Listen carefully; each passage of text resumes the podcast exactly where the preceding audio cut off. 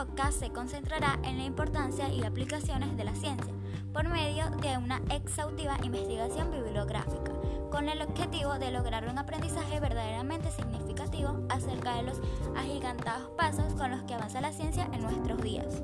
Uno de los principales descubrimientos en este campo ha sido la técnica del ADN recombinante, la cual ha permitido un notable avance en los diferentes campos de la aplicación de la ciencia, del cual te hablaremos ahora.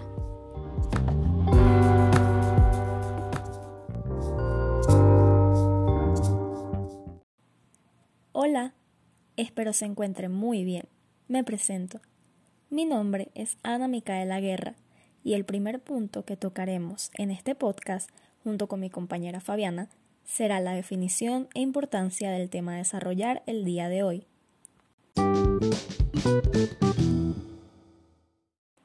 Para entrar en contexto, tenemos que tener en claro qué es el ADN. Se conoce como ADN al ácido desoxirribonucleico. Es una palabra difícil, ¿no? Pero bueno, esto es un biopolímero que contiene el material genético utilizado en el funcionamiento y desarrollo de un ser vivo. Además, permite que la información genética sea transmitida de generación en generación. Ahora sí, vamos con nuestro tema.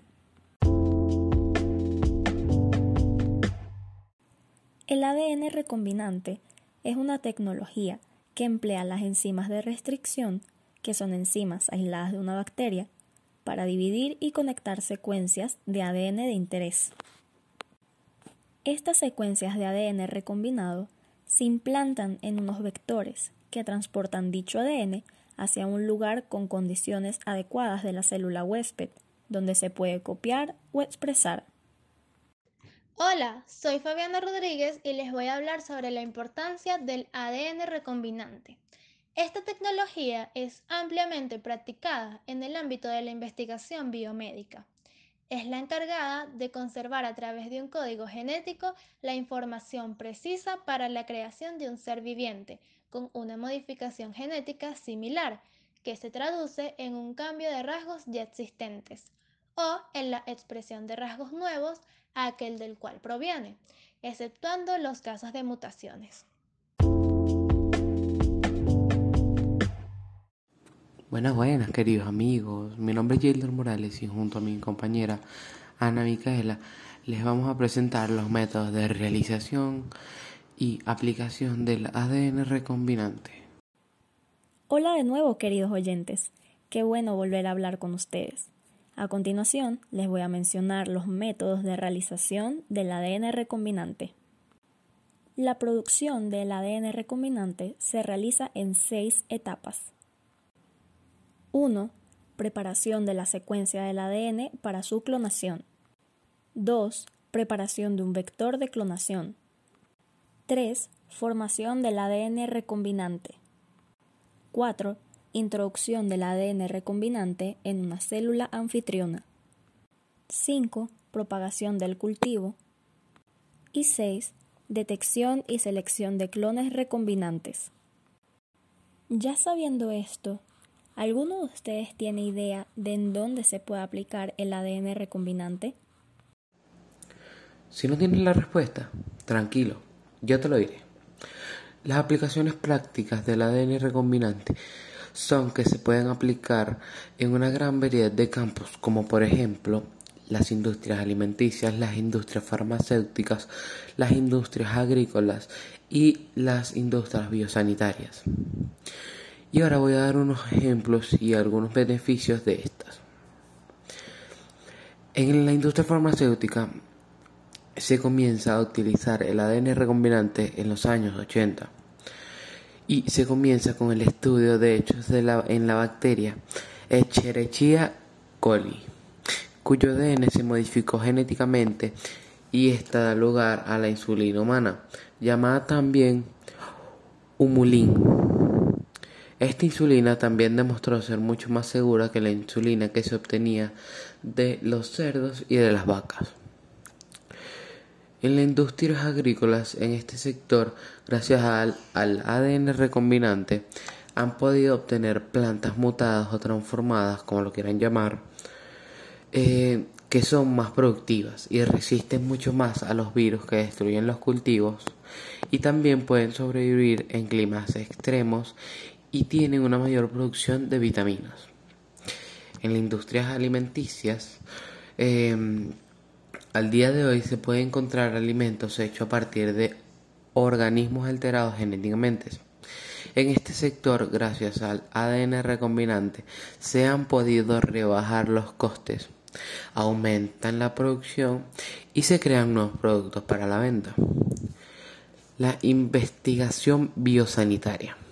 La tecnología del ADN recombinante puede ser utilizada en el ámbito de biomedicina y gracias a eso la ingeniería genética permite la identificación de genes involucrados en enfermedades y esto ha permitido, ha ayudado a detectar enfermedades y también a encontrar un tratamiento para estas mismas.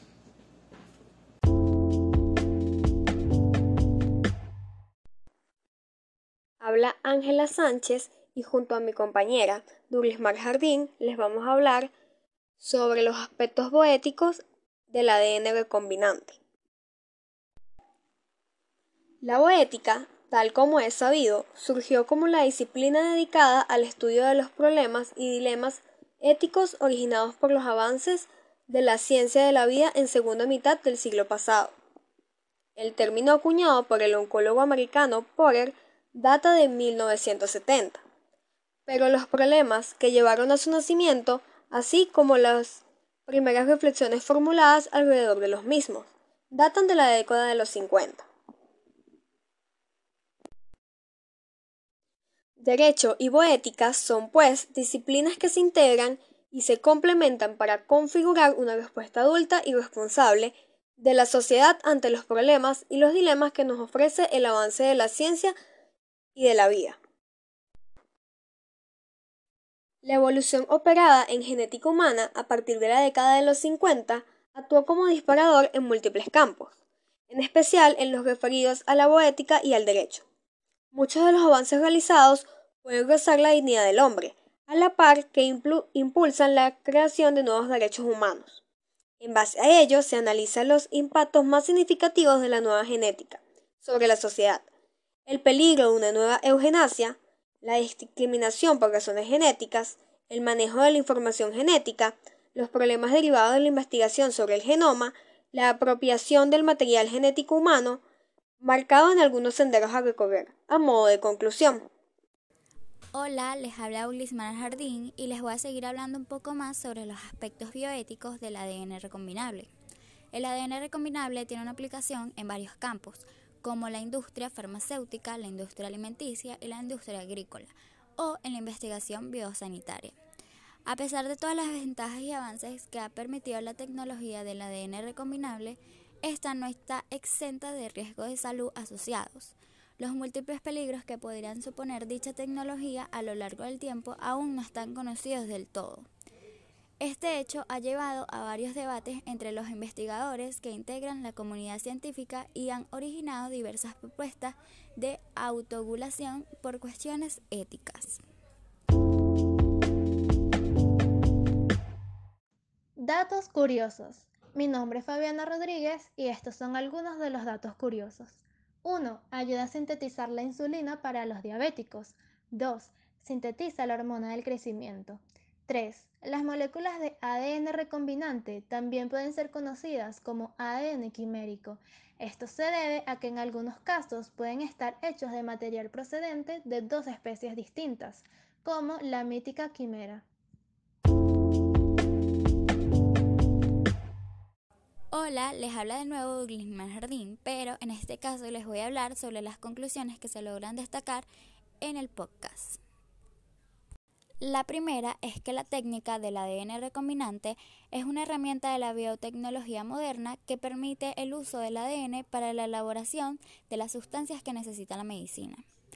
La segunda es que el ADN recombinante es una molécula de ADN formada por la unión de dos moléculas de diferente origen.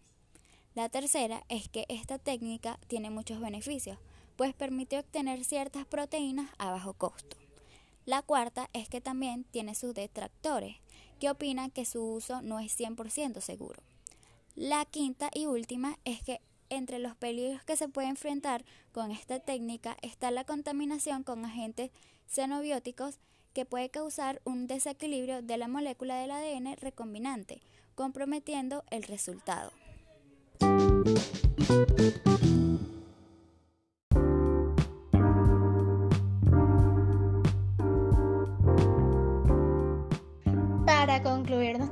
Capítulo del podcast nos pueden encontrar en Instagram como arroba escucha y aprende. Estaremos activos los días lunes, martes y miércoles para responder todas sus dudas e inquietudes. Si te gustó, no te olvides de compartirlo con todos tus amigos y acuérdate también de suscribirte y activar la campanita de notificaciones. Así no te perderás ninguno de nuestros próximos episodios. Ahora sí, sin más que decir, hasta el infinito y más allá.